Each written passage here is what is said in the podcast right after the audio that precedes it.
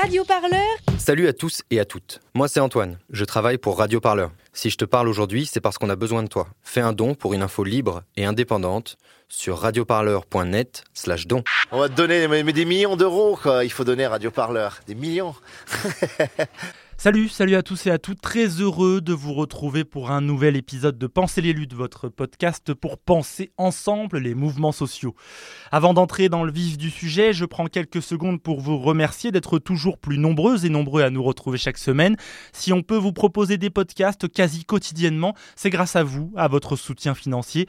Alors, si vous voulez toujours plus de reportages, d'émissions, d'entretiens dédiés aux luttes sociales, une seule adresse, radioparleur.net. Vous cliquez sur l'onglet Nous soutenir cela nous aide énormément. Allez, le message est passé. Cette semaine, on vous propose un Penser les luttes un peu spécial. On va partir au plus près des occupantes et des occupants des théâtres en lutte contre la précarité.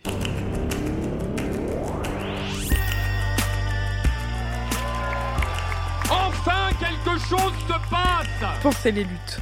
Pensez les luttes, Quelque chose, mais quoi? Votre podcast hebdomadaire sur Radio Parleur. Il faut arrêter de parler en notre nom. Parce qu'on est assez grand pour parler, on est assez grand pour prendre la parole. On en a ras-le-bol d'entendre des phrases de merde. Une émission pour penser ensemble les mouvements sociaux. Peu importe ta couleur, peu importe ton appartenance sexuelle, peu importe qui tu es, peu importe ce que tu manges, ce combat t'appartient.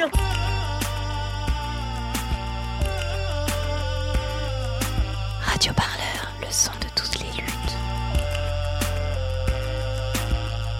Je crois pas que ce mouvement va s'arrêter de sitôt. On se quittera plus jamais. C'est impossible.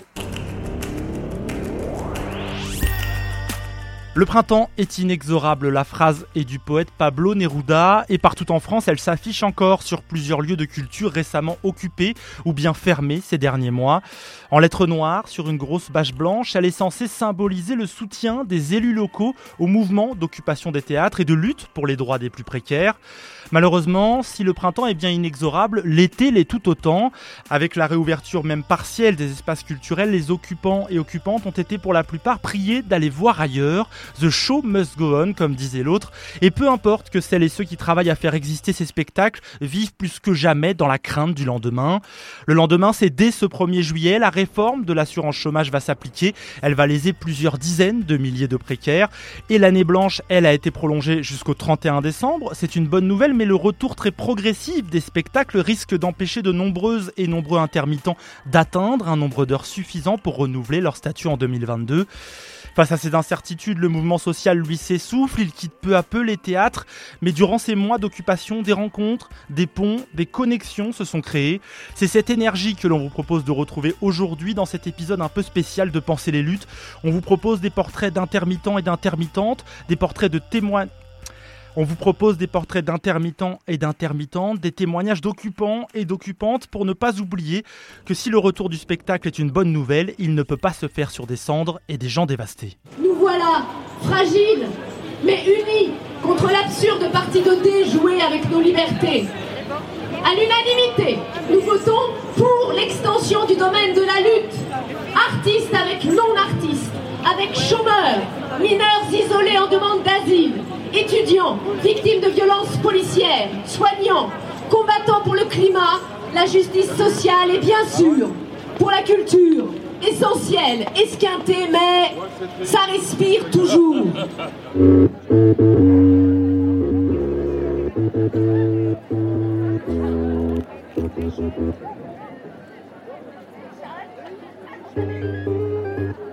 Aricia, étudiante en sociologie. Yoshi, technicien de plateau, Rhodes. Serge, écrivain, auteur, chanteur. Rachel, infirmière. Aude, infirmière. William, éducateur sportif. Loïc, comédien. Mike, militant, étudiant en sociologie. Muriel, libraire. Evelyne, grand-mère. Faire des études, c'est la chose la plus importante dans ma vie. Parce que, notamment en sociologie, ça m'a permis de prendre conscience de ce que je faisais dans la vie et à quel point je pouvais avoir un impact sur les choses.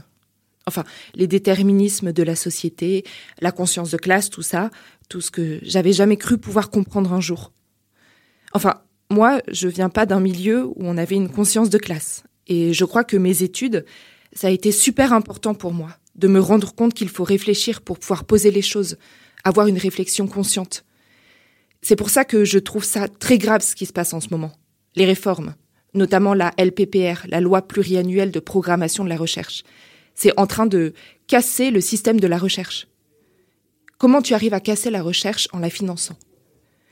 En fait, c'est des appels à projets financés, sauf que ça supprime toute liberté de recherche. Et je trouve que c'est tellement un coup de grâce de fabriquer quelque chose, de réussir à dire on vous finance, vous pouvez rien dire. Comment on a réussi à tout diviser La culture, c'est un peu comme la socio. La rencontre avec la culture, ça a été un truc formidable. La décentralisation, c'est un truc de dingue. On a eu accès à la culture. Moi, j'avais jamais été voir un spectacle avec ma famille. Un jour, ma mère a fait la plonge au Footsbarn Théâtre et je me suis retrouvée à être bénévole au Footsbarn et je suis tombée euh, ébabillée devant un spectacle. Je savais pas que ça existait. Ben, c'est l'éveil des consciences. C'est magique. Je trouve qu'il y a une intelligence derrière, de l'illusion, des mots. Je trouve que il y a des choses très très fortes qui se passent quand tu peux voir un spectacle ou voir un concert de libération, de conviction et d'émotion et de réflexion. Et tout ça, c'est la culture. C'est pertinent et dérangeant. Ça nous déplace de nous-mêmes à l'intérieur, ça nous décale dans ce que nous, on est. Ça nous bouscule vraiment fort. À la base, je suis musicien. Je fais mon statut via la technique. Je cours pas après les cachets comme musicien. Ça me laisse une indépendance. J'aime ce que je fais. Avant, je faisais des petits boulots, je me demandais ce que je pouvais faire d'autre. Au Zénith, j'ai des copains qui m'ont proposé des plans. Je me suis dit, j'ai rien à perdre, j'y vais. C'était une super équipe. C'est devenu des amis. J'aime bosser en équipe, résoudre des problèmes. Cette cohésion dans une bonne ambiance, on ne peut pas rester paralysé. La culture au sein d'une société, c'est quelque chose de très très puissant. Ça raconte une histoire, ça fait nos identités, c'est une manière de vivre. Elle n'existe plus. La culture n'est pas essentielle au sens matériel, mais elle nous enrichit l'esprit, les rencontres, les rapports sociaux. Si ça disparaissait, on perdrait l'échange. On perd l'échange. Faut partager les cultures. Tout. Même la cuisine, c'est la culture. Ça rassemble, ça s'inspire les uns les autres. Ta culture, elle raconte qui tu es. Toute l'humanité a ça en commun. Allez, prenez le programme Radio Première plongée au cœur de la comédie de Clermont-Ferrand. Elle a été occupée pendant deux mois. On va retrouver tout au long de cette émission des extraits de ce superbe reportage réalisé par Radio Campus Clermont. Au final, ce sont plus d'une centaine de lieux de culture qui ont été occupés entre les mois de mars et de mai partout en France. Depuis, la très grande majorité des lieux ont vu partir les occupantes et occupants, souvent sous la pression de direction de théâtre très pressée de pouvoir à nouveau accueillir du public. Et justement, on va entendre le témoignage d'un directeur de théâtre. Lui, il a ouvert avec ses équipes son centre dramatique national d'Angers aux personnes mobilisées. Il s'agit de Thomas Joly, c'est l'un des artistes les plus en vue de la scène théâtrale française actuellement. Et il dirige depuis 2019 le théâtre du Quai à Angers. Il est interrogé par notre journaliste Sophie Perroguet, c'est au mois de mai dernier.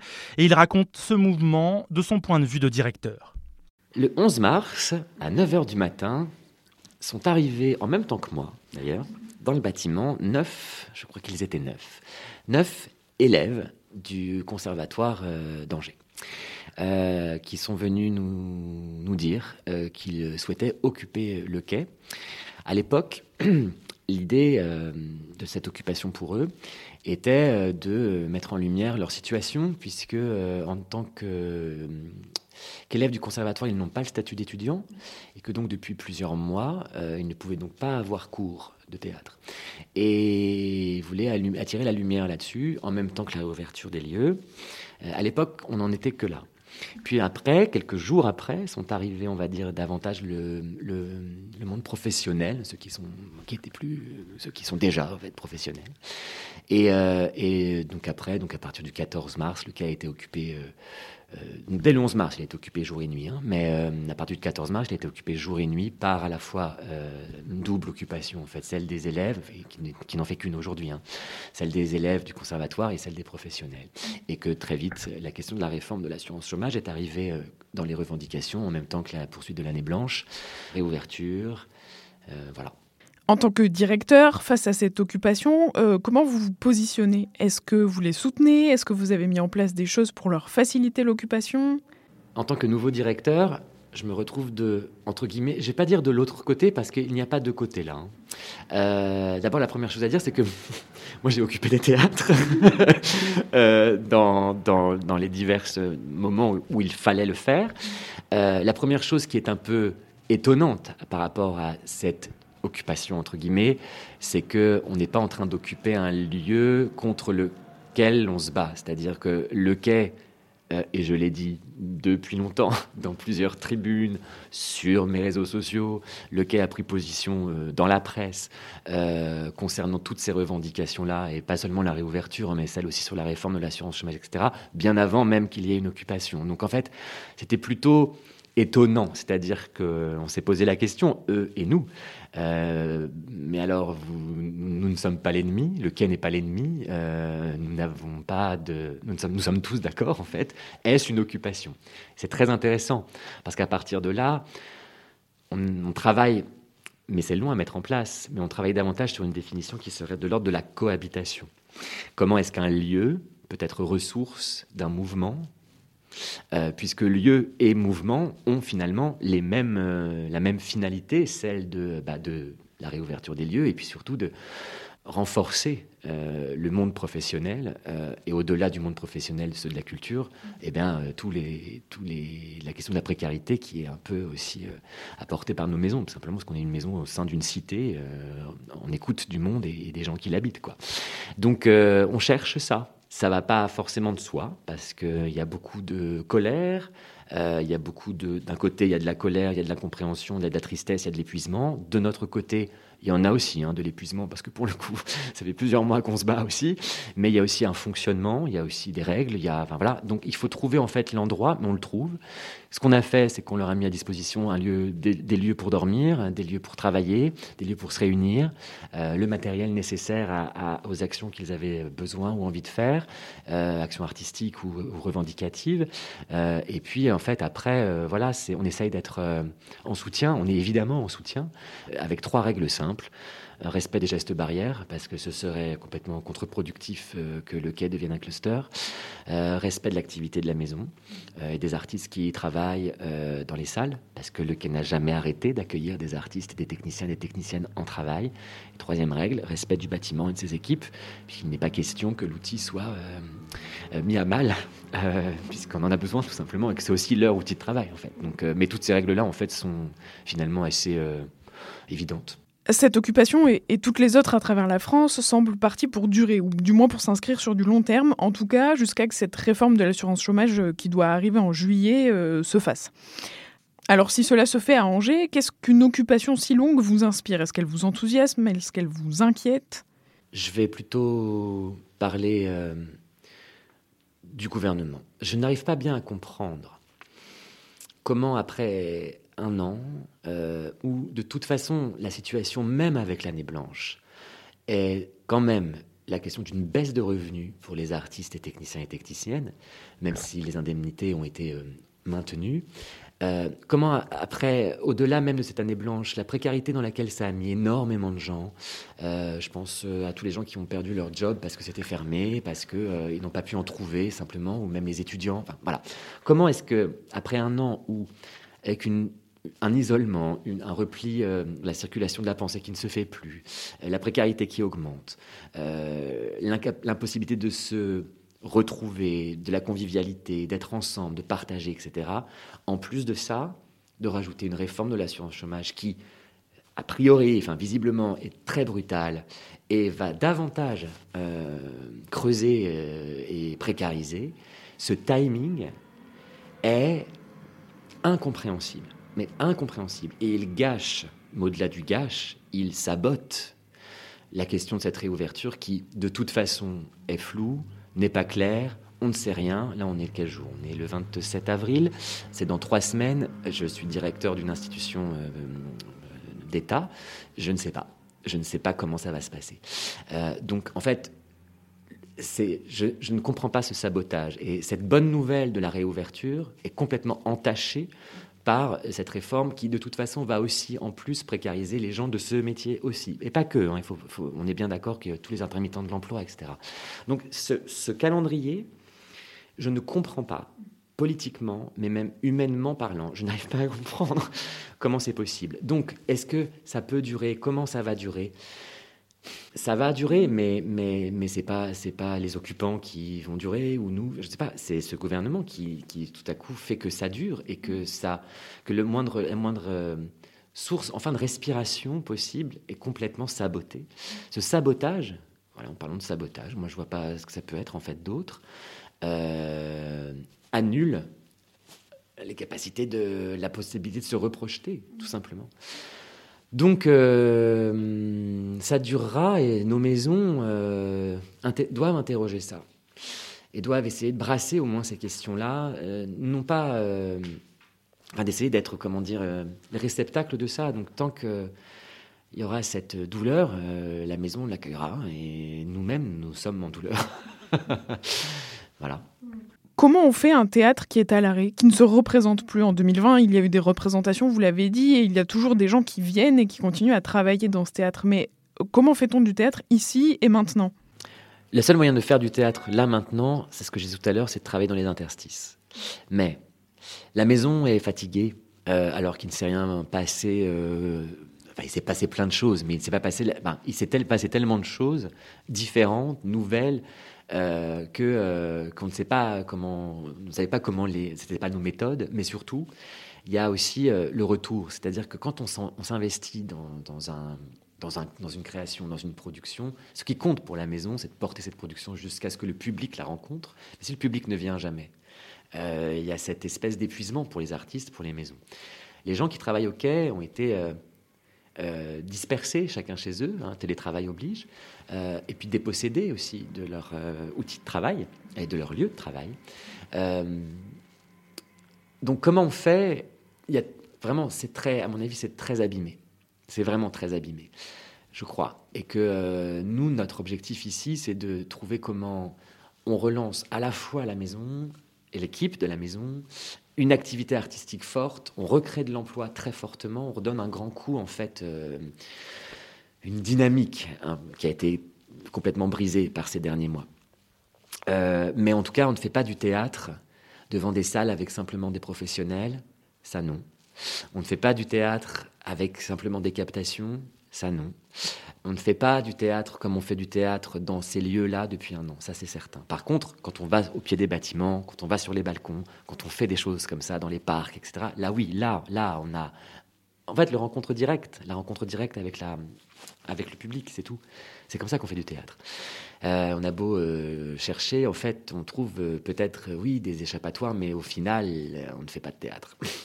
La suite, le futur, vous l'imaginez comment? Est-ce que cette année 2020-2021 a irrémédiablement changé le théâtre tel qu'on l'imagine, tel qu'on le pense? Ou est-ce que d'ici 3, 4, 5 ans, on refera du théâtre comme avant? Est-ce que c'est souhaitable même de refaire du théâtre comme avant?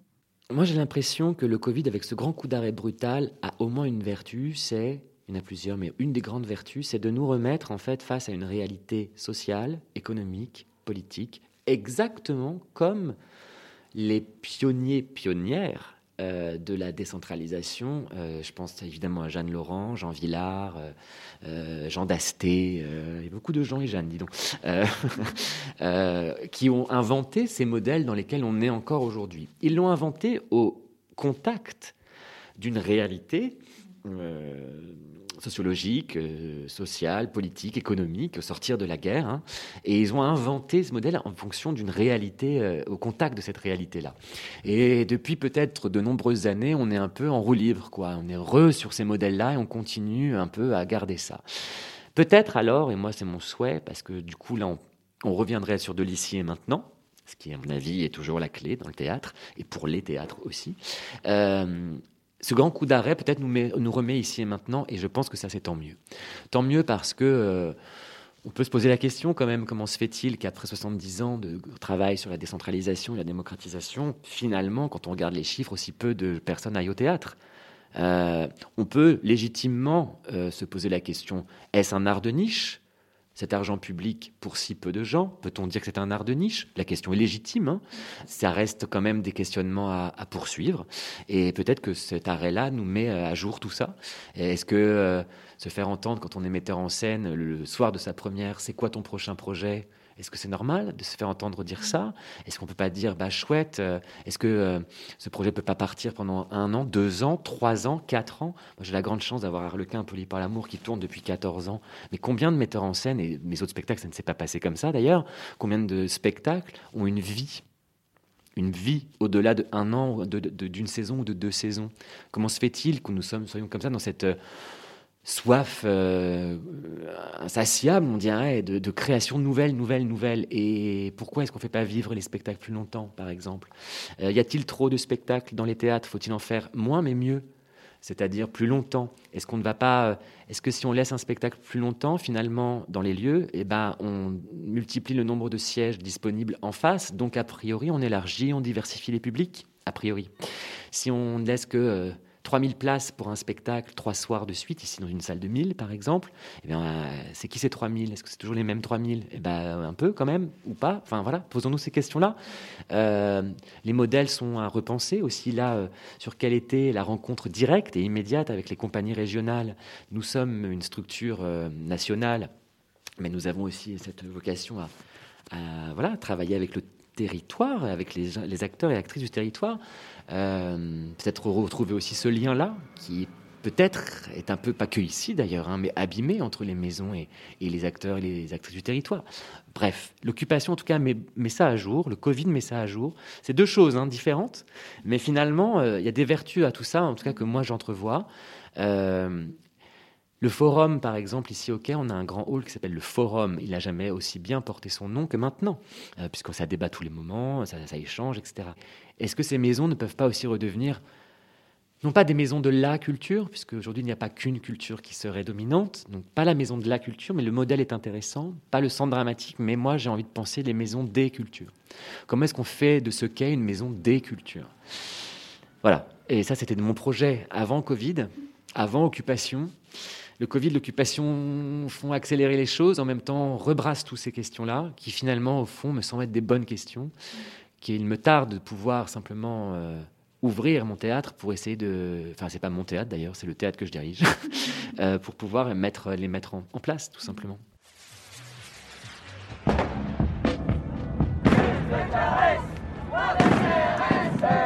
Pensez des luttes avec Radio Parleur. Et on fait quoi aujourd'hui là? On joue au chat et à la souris avec la police ou on s'organise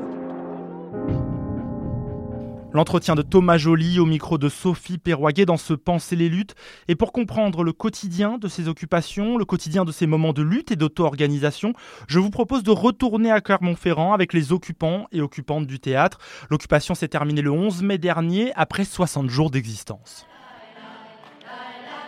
La socio et le militantisme, c'est essayer de changer les choses que chacun et chacune prenne conscience de ses conditions de vie, qu'on se regroupe pour les améliorer. Ça passe par des manifestations, des rassemblements, des pétitions, se poser tous ensemble et discuter de ce qu'on veut pour la suite. Mais l'objectif, c'est d'imposer un rapport de force face au gouvernement et à la bourgeoisie pour que ça change. L'émancipation, c'est ce que je cherche. Pour tout le monde. On apprend à discuter, à avoir une analyse. Ça fait évoluer. Venez nous voir, étudiantes, étudiants. Et tous les autres, discutons. Organisons-nous ensemble pour l'amélioration de nos conditions de vie, d'études, de travail. Un de nos grands mots d'ordre, c'est de lutter pour que la jeunesse puisse être autonome. Il faut que les études soient gratuites et accessibles. On n'est pas à être dépendant d'une famille ou d'un emploi. On demande l'allocation d'autonomie universelle, un revenu pour les étudiants à hauteur d'un SMIC. On n'ose pas parler d'avenir Certains pliant déjà sous le coup de massue qui vient appeler août. Août et fin de la trêve. Typhon de saltimbanque. Tsunami de précaire. Août sans sa robe de fête et de plage sans fin. Août va bientôt s'élever tout gorgé de lumière comme un mauvais projo et retomber sans grâce sur les petites gueules. En balayer des vies, en jeter à la benne, en fouiller de l'emploi. Faudra changer de case, se réduire la voilure, déménager peut-être, s'entraider. Évident. Espérons qu'évident. Une chose seule est sûre, ce jour aura lieu. Et s'il doit s'étirer, il est dit et il a qu'il s'étire. Alors jusqu'au bout de lui-même, avec ceux qui en sont. Et puisque sommes debout, encore assez nombreux pour que nous se déploie, pour que debout veuille dire, pour ceux qui n'y sont pas, puisqu'au moins nous pouvons, puisque Foule aime reprendre les rues qui sont à elle et y brisser d'ardeur, déplaçons ce grand corps d'un pas vers son rebond. Dansons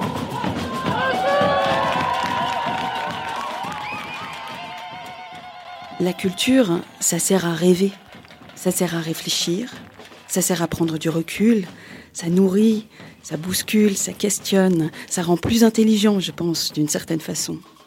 Ça permet de rencontrer des gens, ça permet de transmettre, d'apprendre. Je sais, c'est un mot ridicule, mais c'est essentiel, oui. On va pas revenir toujours sur ce mot qui fâche, mais la culture, c'est la structure, la colonne vertébrale d'un être.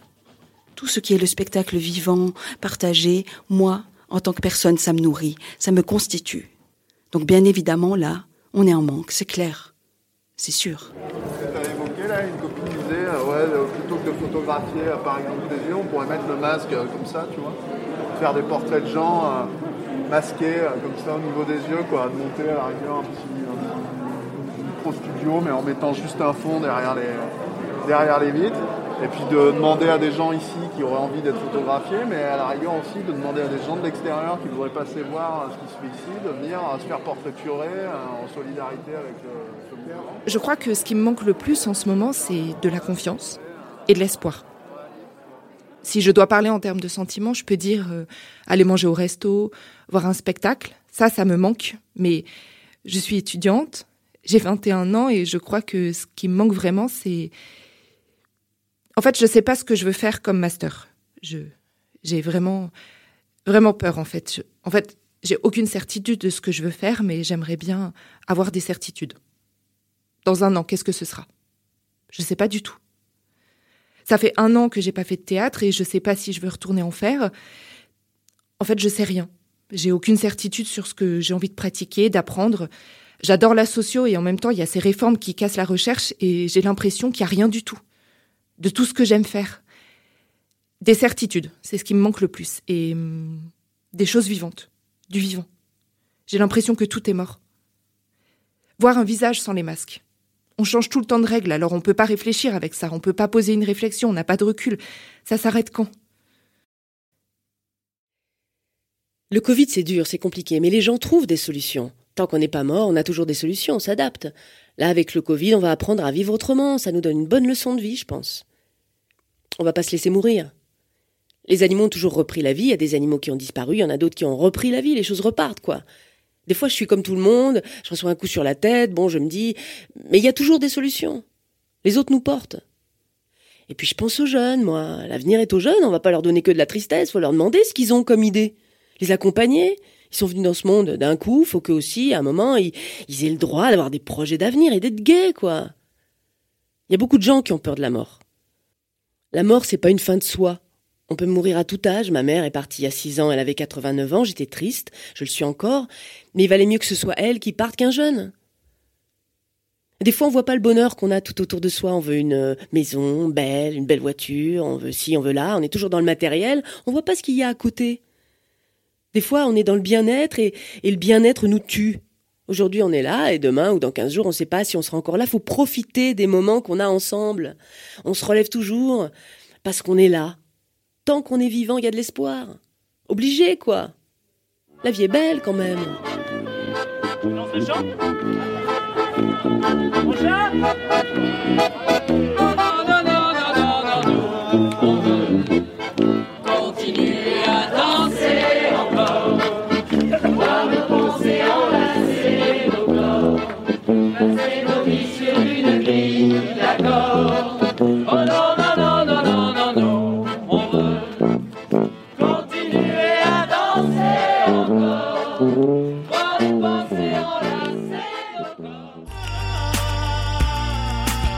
Pensez les luttes, votre podcast hebdomadaire sur Radio Parleur. Pour penser ensemble les mouvements sociaux. Voilà cette plongée au cœur de deux mois d'occupation de la comédie de Clermont-Ferrand. Merci à Radio Campus Clermont pour ce superbe reportage. Merci de nous avoir autorisé à l'utiliser.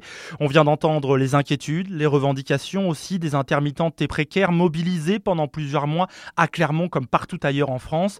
On va continuer à vous proposer un panorama du mouvement des théâtres occupés qui a marqué ces derniers mois partout en France dans ce Penser les luttes. On vient de l'entendre, hein, ce mouvement, il est né d'une situation extrêmement compliquée pour les travailleurs et travailleuses du spectacle. La pandémie de Covid-19 est venue s'ajouter à une situation déjà compliquée pour beaucoup d'intermittents et de précaires. Je vous propose maintenant de rencontrer Cécile. Elle, elle travaille en Bretagne, elle est régisseuse lumière. Elle raconte cette année sans spectacle, sans culture, les conséquences sur sa vie professionnelle et personnelle. C'est un entretien réalisé par Morgane Mohal pour Radio Parleur. Je m'appelle Cécile, je suis régisseuse lumière, éclairagiste, des fois euh, régisseuse générale aussi, il m'est arrivé aussi de faire un petit peu de manipulation sur un spectacle, sur un seul spectacle de, marionnettes, ce qui m'a bien plu. Et je travaille euh, principalement euh, en Bretagne euh, dans deux, trois théâtres et aussi avec des compagnies avec qui je tourne depuis une vingtaine d'années, un petit peu les mêmes artistes avec qui je tourne régulièrement. Est-ce que vous pouvez nous parler de, de votre situation personnelle aujourd'hui, à l'heure actuelle, un an après le premier confinement? Alors, en ce qui me concerne, je suis sur plusieurs domaines à la fois, c'est-à-dire que des fois je suis en résidence, des fois je suis en tournée, des fois je travaille dans des salles. Malheureusement cette année, j'ai quasiment pas de résidence. Il y en a eu un petit peu dans une salle, donc j'ai pu travailler. Bon, c'est clair que au niveau du, du travail, c'est divisé par trois à peu près. J'ai à peu près deux, trois fois moins de boulot que d'habitude. Les plans s'annulent les uns après les autres.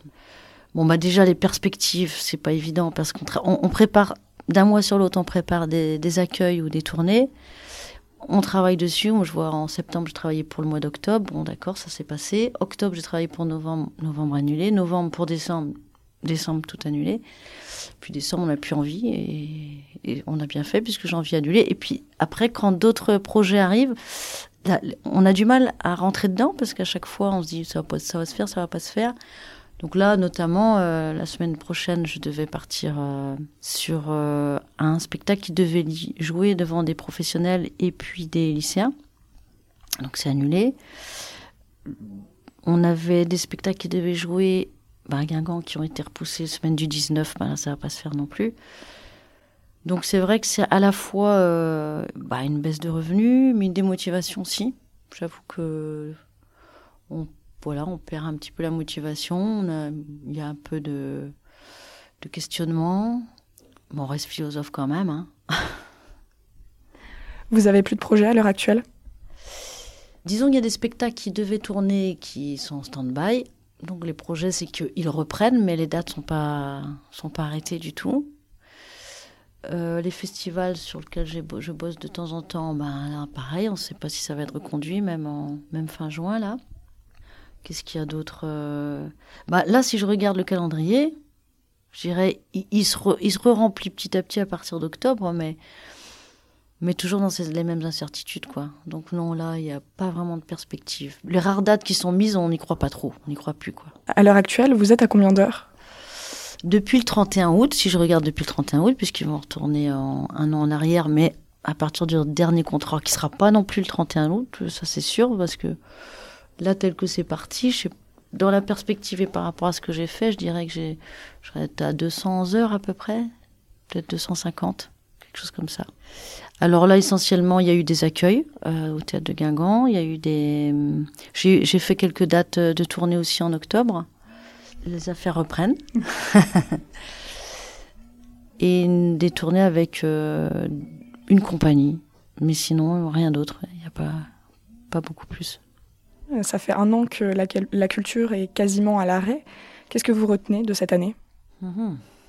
Je crois qu'il faut réimaginer, réimaginer le spectacle vivant, le repenser. C'est l'occasion de se dire que, voilà ce que je disais tout à l'heure, qu'il y a des publics à toucher, que la culture, elle est partout. Elle n'est pas que dans les salles de spectacle. Et, et que elle est voilà à travers les gens qui ont des choses à dire, des choses à penser et à diffuser dans les échanges, dans dans ce qu'on peut trouver euh, par rapport, euh, on parle des agoras qu'on retrouve dans autour des salles qui sont occupées. C'est-à-dire on, on, met en place euh, des lieux qui sont ouverts à, aux gens qui passent, au public, et il y a des choses à voir. Quand je vois sur la, la plateforme de, du Carré Magique, les artistes qui ont joué, les musiciens, c'est vraiment de la qualité, quoi. C'est pas parce qu'on joue euh, pas officiellement et qu'on n'a pas une structure et qu'on n'est pas euh, programmé dans des salles officielles, euh, entre guillemets, qu'on n'a pas des belles choses à dire et à faire. Au contraire, moi je suis euh, à chaque fois complètement séduite par les musiciens que j'ai vus ou les artistes que j'ai vus jouer les comédiens sur à l'Agora du Carré Magique. C'est vraiment de la qualité, c'est vraiment des choses magnifiques. Donc voilà, tous ces artistes-là ont des choses à dire et ça se passe pas que dans des, des salles, même si les salles, il faut continuer, il faut continuer ce travail-là qu'il faut que tous ces publics continuent d'être touchés, mais je pense qu'il faut élargir. Et c'est ça vraiment que j'aurais tendance à retenir de cette année. Euh, non pas fermons et rouvrons juste les salles, mais euh, ouvrons tous les espaces, quoi. Vous êtes, euh, vous êtes une occupante du, du Carré Magique. Comment vous avez vécu l'installation de cette occupation? Alors, je n'étais pas là le jour de l'installation parce que justement je travaillais à Guingamp. Bah, j'étais plutôt contente que ça se fasse et puis de découvrir qu'il y avait un entrain commun et puis de me dire que surtout que j'étais pas la seule à penser euh, ce que je pensais parce que bah, mine de rien quand on est intermittent comme ça, euh, artiste ou technicien, on est très isolé. On travaille avec des, artistes, c'est sûr qu'on est en groupe, mais on, se retrouve toujours seul. Après, on n'a pas une corporation euh, où on, on, a beau être syndiqué, moi je suis syndiqué, on est quand même un peu isolé et moi, tout le monde n'est pas syndiqué autour de moi. Donc de voir là un groupe de gens qui avaient la même façon de voir la, la culture que moi et la société, eh ben, ça fait du bien et de sentir qu'il y a des forces euh, vives qui s'unissent pour ça. Et c'est ça que je trouve dans le, ces occupations. C'est un peu les nouveaux ronds-points, je dirais. Et on pourrait très bien, comme je disais l'autre fois, on pourrait enlever le, le, toit, les murs, et puis on est sur une place publique et euh, c'est ouvert, quoi. Donc voilà, ce qui me plaît bien, c'est de me dire que je suis pas toute seule à, avoir des idéaux euh, et pouvoir les partager et d'essayer de les mettre en pratique surtout et d'interpeller quoi. Comment vous les mettez en pratique? Eh ben, on interpelle les élus, on reprend euh, vraiment depuis le début euh, les failles et on en fait part à la fois parce qu'on vit nous, mais aussi parce qu'on observe autour de nous. On interpelle euh, bah, les élus qui sont quand même les premiers, euh, c'est eux qui ont les poches, quoi, qui ont les porte-monnaies d'abord et qui doivent euh, aussi considérer tout ça. Parce que petit à petit, ça ronronne quand même, la politique, elle ronronne depuis trop longtemps. donc là, bah, quelque part, le Covid nous permet de quitter ce ronronnement et ce confort. D'ailleurs, c'est marrant, ça me fait toujours rire parce qu'on parle de confinement et le confinement, ça a toujours été quelque chose d'assez cosy. J'ai toujours ce mot-là, même confiture, même dans le, dans, dans le mot, confit, il y a quelque chose de chaud, chaleureux, on imagine un feu de cheminée, euh, quelque chose euh, entre nous, on est bien sur la moquette, confortable. Et quelque part, c'est comme si, effectivement, le confinement nous, nous faisait perdre toutes nos forces, nous ramollissait comme ça. Et je pense qu'il nous ramollit tellement que on, commence à réaliser que ça c'est comme la grenouille, le syndrome de la grenouille qu'on met. Tu connais, non? Le syndrome de la grenouille. Si on met une grenouille euh, dans l'eau bouillante, elle va bondir tout de suite. Mais si on la met dans l'eau froide et qu'on fait chauffer l'eau en dessous, elle va s'habituer petit à petit, puis elle va mourir dans l'eau euh, bouilli euh, tout doucement. Donc on est un peu là-dedans, c'est-à-dire qu'on a été dans cette politique-là où on nous a mis petit à petit dans quelque chose où l'eau, a, on a monté la température, on a monté la température, et on va mourir à petit feu. Et ce confinement a un côté où, voilà, vous êtes sur la, la, température est toute douce là, mais vous voyez, mais vous mourrez, vous vous éteignez. Et il y a quelque chose où, euh, si on regarde un petit peu en arrière, on dit, ouais, non, mais là, ils ont monté un peu trop la température là, et puis on bondit, quoi. Et donc on voit ça arriver, mais on est peut-être, je sais pas, en proportion du monde, nombre de gens, mais je pense que plus ça va, plus là, là, c'est un peu bouillant. On commence à se rendre compte que ça bouille un petit peu trop et qu'il est temps qu'on qu'on s'échappe et qu'on réagisse, quoi. Donc cette annonce de confinement, pour vous, c'est comment vous le ressentez? Comment vous prévoyez euh, de vivre ce confinement? Bah, C'est euh, une adaptation de plus. pour moi, je dirais que ça change pas énormément. Pour nous, en tout cas, dans, dans, ce métier-là, ça change pas grand-chose, si ce n'est que, bon, il y a encore des annulations, mais on est un peu coutumier depuis un an, mais nous, enfin, ça change absolument rien dans, dans ce qu'on a à revendiquer, euh, à faire connaître, à faire savoir pour un meilleur monde social, pour un meilleur monde tout court, quoi. Emmanuel Macron a, annoncé euh, vouloir donner des dates pour euh, la réouverture des lieux de culture. Vous y croyez? Dans le métier, on dit souvent tant qu'on n'est pas dans l'avion, On n'est pas encore parti sur la tournée. On parlait euh, de l'occupation euh, du, carré magique, euh, salle, salle de Lannion. comment vous voyez la suite de cette occupation? C'est difficile à imaginer. Je me dis pour l'instant, tout le monde semble sur la même longueur d'onde. Parce que là, on garde, on garde un point quand même important. On veut absolument que la réforme de l'assurance chômage soit vraiment retirée. Donc, dans la mesure où on a décidé qu'on ne partirait pas tant qu'elle ne serait pas retirée, je ne peux que me plier à ça et je me dis, on ne partira pas tant qu'elle ne sera pas retirée. Donc voilà, euh, je reste dans cette possibilité-là et j'ai pas envie d'en voir d'autres. Comment vous voyez l'avenir pour, euh, pour vous, pour votre travail, pour euh, même la culture en général? Bah, Ça sera ce qu'on en fera. Surtout, je crois qu'il faut s'en se, faut emparer. C'est important qu'on s'empare tous de notre façon de penser. La culture, c'est rien d'autre que ça aussi, hein, que notre façon de vivre et de penser. Donc on a notre façon de vivre, on a notre façon de penser, on a notre vie, notre pensée, on a le monde qui s'ouvre sur euh, ce qu'on découvre, sur les autres. Euh. donc continuons. Pour moi, la culture, elle est là, quoi. Après, les expressions sont multiples. Elles sont à travers le théâtre, à travers les agoras, à travers euh, l'écriture, la chanson, la musique, la, peinture, la, photo, tous les arts plastiques, tout ça, ça fait partie de, des expressions de la culture, mais la culture, c'est la vie, quoi. Qui, qui c'est qui m'avait dit Ah non, c'est là, une, copine m'avait dit, mais je sais plus qui a écrit ça. Euh, l'art, c'est rendre la vie plus belle que l'art. Je trouve ça euh, très beau comme phrase, je trouve ça bien. Et voilà, pour moi, la, culture, c'est ça aussi. C'est euh, la culture, c'est la vie, quoi. C'est tout le monde. On y est tous. On n'est plus dans l'éducation populaire. Enfin, le terme, il est un peu devenu désuet. Je pense qu'il faut presque un autre terme pour parler de cette façon de s'emparer de la culture, qui soit pas uniquement sur Internet, qui soit pas que virtuel, quoi, qui soit vraiment des échanges. Donc euh, voilà, ce sera ce qu'on en fera. Mais plus de l'éducation populaire. Si l'éducation populaire, mais c'est, on peut plus l'appeler comme ça. J'ai l'impression qu'on n'est plus, c'est pas la même époque, quoi. Euh, là, maintenant, on a tous eu accès à l'école, aux écoles de musique. À, voilà, moi, quand, quand, quand on parlait d'éducation populaire, moi, quand j'étais gamine, on prenait pas les cours de musique comme ça. On n'avait pas, c'était très cher d'abord. Donc, le but était de donner l'accès à, à, tout le monde à la culture, à la musique, au dessin. Euh. Et je crois que ça a été un peu atteint, mais j'ai l'impression que c'est devenu maintenant des pratiques essentiellement individuelles. D'ailleurs, quand une école de musique se, fait, on on construit d'abord des salles individuelles, plus que des, salles euh, de groupe, euh, de répétition. Et donc je pense qu'il faut aller plutôt vers quelque chose d'échange et de groupe et de, pratiques, de pratiques comment, collectives que des pratiques individuelles telles qu'elles sont un peu projetées par les, les projets actuels, les salles et tout ça, dans le fond. Pour finir, quel moment vous retiendrez de, ce, de ces un an? Bon, l'occupation, je crois. je crois que ça, c'est. Euh, même si on est en plein dedans, hein, qu'on est. Je sais pas comment ça va se poursuivre. mais euh, ouais, il y a ça. Puis il y a l'entraide. Enfin, je n'ai pas vécu tout ça de la même façon. Le premier confinement, on était chez soi. Euh, là, j'étais beaucoup. on était plus dans des échanges de voisinage, beaucoup.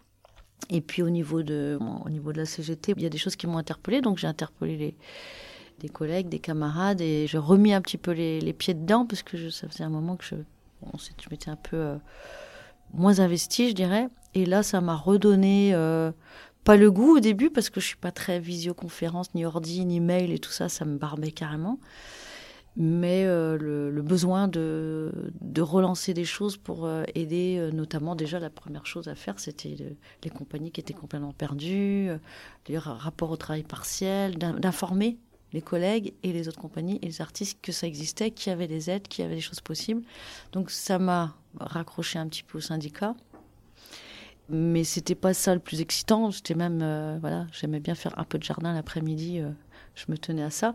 Mais l'occupation est un peu plus prenante parce que c'est vrai que là, euh, j'ai tendance à, à vouloir un petit peu y être tout le temps pour comprendre, pour agir, pour. Euh, bah, il y a plus d'émulsion parce que physiquement tout le monde est là, quoi. On n'est plus sur euh, un écran, donc euh, c'est intéressant et ça, ça c'est à retenir. Il y a des choses qui se passent, ouais.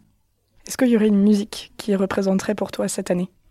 Alors, j'aime bien la, chanson là de HK qui vient de qu'on entend pas mal en ce moment. Je la trouve assez, euh, à la fois déjà, elle est, elle est dynamique. Tu, tu vois, euh, danser encore, c'est ça, danser encore.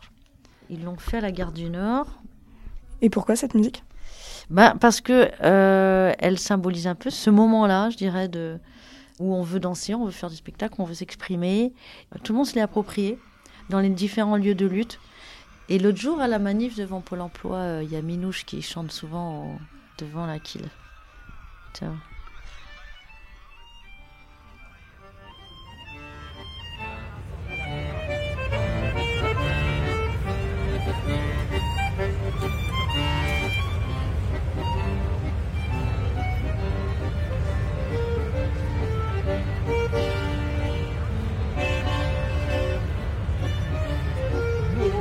On veut continuer à danser voir nos pensées nos corps, passer nos vies sur les grilles d'accord. Non, non, non, non, non, non, nous, on veut continuer à danser encore, voir nos pensées nos corps, passer nos vies sur une grille d'accord. Nous sommes des oiseaux de passage. Radio Parleur, le son de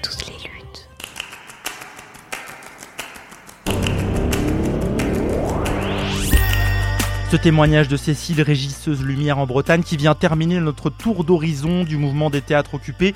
Malgré la fin de la plupart des occupations, le mouvement social lui continue. Vous pouvez notamment suivre sur les réseaux sociaux le compte de Odéon Occupé.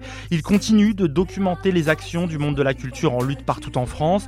Et pour aller plus loin sur ces sujets, je vous conseille deux épisodes précédents de Penser les luttes. Le premier enregistré au mois de mai au cœur du centre chorégraphique de Montpellier. Nous étions avec les occupants et occupantes de ce lieu. Le deuxième, en partenariat avec Politis et Bastamag, il décortique la réforme de l'assurance chômage qui rentre en vigueur ce 1er juillet. Vous retrouvez euh, ces épisodes en vous abonnant à notre chaîne Pensez les luttes sur vos applications smartphone. La semaine prochaine, Pensez les luttes laisse sa place à un nouvel épisode de Volute, votre émission mensuelle sur les imaginaires politiques, une émission en partenariat avec la maison d'édition indépendante La Volte. Quant à moi, je vous souhaite une très bonne journée à l'écoute du son de toutes les luttes. Merci d'avoir suivi cet épisode de Pensez les luttes. Salut I can feel the rough edge of your tongue. I'm on my knees, I'm on my Gotta get out before my heart explodes. Gotta get out before my heart explodes. Gotta get out before my heart explodes. Gotta get out before my heart explodes. Gotta get out before my heart explodes. Gotta get out before my heart explodes. Gotta get out before my heart explodes. Gotta get out before my heart explodes.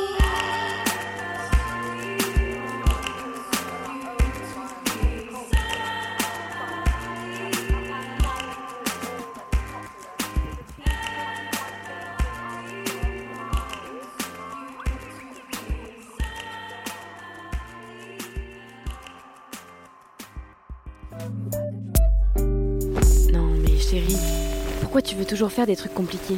On peut pas faire simple, euh, comme d'habitude Oh, mais tu dis toujours ça quand je te propose d'écouter un entretien de radio-parleur. Pourtant, je t'assure, c'est vraiment trop bien. Bon, d'accord. Mais si j'aime pas, on arrête. Hein.